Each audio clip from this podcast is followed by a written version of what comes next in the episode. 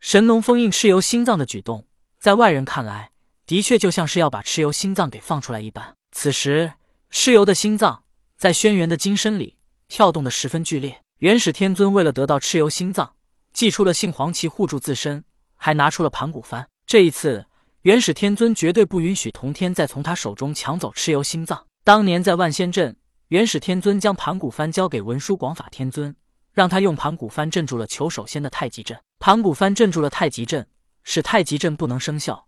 文殊广法天尊这才轻易的拿住了求首仙。元始天尊拿出杏黄旗护住自己，拿出盘古幡，便是要镇住童天。只要在童天没有祭出诛仙剑之时，元始天尊用盘古幡镇住他，他便有了足够的机会对付神农。元始天尊丢出盘古幡，盘古幡飞向了童天的头顶，一下就将童天给罩在里面。童天并未在意，他根本就没打算阻拦元始天尊得到蚩尤心脏。因为他也知道有蚩尤心脏没什么用，没有脑袋他是难以复活的。元始天尊看到童天动也不动，就那么微笑着看着自己，这一时间他反倒有些疑惑了，不知道童天葫芦里卖的什么药。但是箭在弦上，不得不发。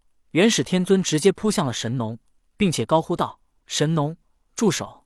你绝不能将蚩尤心脏给放出来！”神农并不理会元始天尊，封印已经到了最后的关头，马上就能结束了。元始天尊看到神农不动。他也知道封印到了紧要关头，所以他直接伸手抓向了轩辕金身，想要把蚩尤心脏给拿出来。不过，为了让自己显得更加正义，元始天尊一边行动一边说道：“神农，如果你将蚩尤心脏放出来，那还不如让本教主来保管。”元始天尊一伸手抓向了轩辕金身，可是因为轩辕以前就在金身上设下了禁止，这一次神农并未解开封印，而是直接加固的封印，这就导致元始天尊一伸手。猛一下，居然没有破开封印。眼看神农的封印马上就要完成了，元始天尊根本来不及多想，直接从乾坤袋里掏出一个玉匣。这玉匣正是元始天尊拿来使人化为血水的。不过这一次，元始天尊不是吸人化血，而是将玉匣里的血水倒出来，直接倒在了轩辕的金身上。轩辕的金身一下就变得血气森森。而神农并没有停止封印蚩尤心脏，但是突然间，他感觉到蚩尤的心脏跳动的更加剧烈了。因为封印没有完成，再加上以前的封印本来就松动了，现在元始天尊倒在轩辕金身上的鲜血，顺着封印的缝隙被蚩尤的心脏给吸了进去。有了鲜血的滋润，蚩尤的心脏跳动的更加剧烈了。元始天尊看到这样有了效果，鲜血已经顺着封印的缝隙进入了蚩尤的心脏，这就说明神农无法将封印完美的加固了。只要有缝隙，元始天尊就很轻易的能将蚩尤的心脏给拿出来。神农无法将封印完成。这时，元始天尊紧绷的神经才算放松了下来。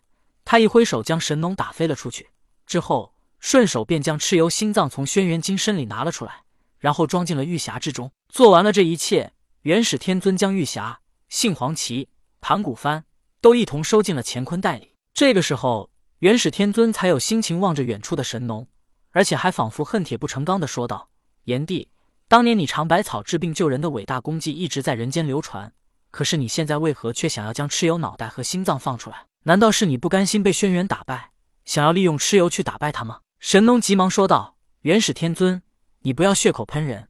现在是你把蚩尤心脏给拿走了。”元始天尊道：“是我拿走了，但我这是为了阻止你。”顿了顿，元始天尊又说道：“你走吧，下次不要让我见到你。你也不要再妄想复活蚩尤。如果再被我发现，我绝不饶你。”神农如今是百口莫辩，因为他的行动没有完成。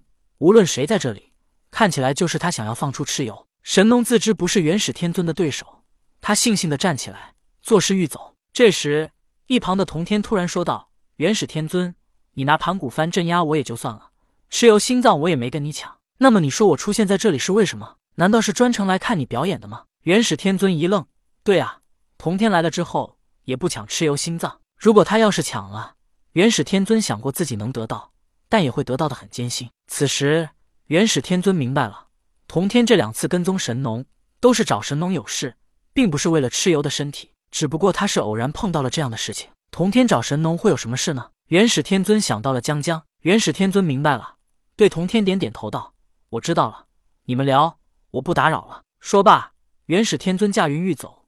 童天在他身后道：“我知道你知道了什么，但他是我在这世界唯一最重要的人。”我不希望你做出伤害他的事，否则红军老道已经不在了，没人能阻止得了我。纵然我无法杀死你，也会让你一切都落空，让这世界都成空。元始天尊身体猛然一僵，道：“师弟，放心吧，你师兄我这点底线还是有的。”童天不屑的笑道：“你就别说你那可怜的底线了。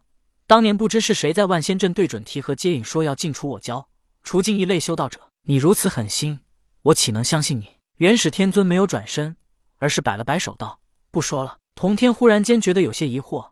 元始天尊身为高高在上的圣人，他这么劳心劳力，他想要的究竟是什么呢？权势、名声，这些元始天尊不都得到了吗？他是盘古化身，又是道教三清之一，就算以前他是阐教教主，在仙界的权势也是属于前三。究竟元始天尊是为了什么呢？童天一时间有些想不明白。什么时间元始天尊变成了这样呢？不过童天也不再去想这些，因为无论想什么都无用。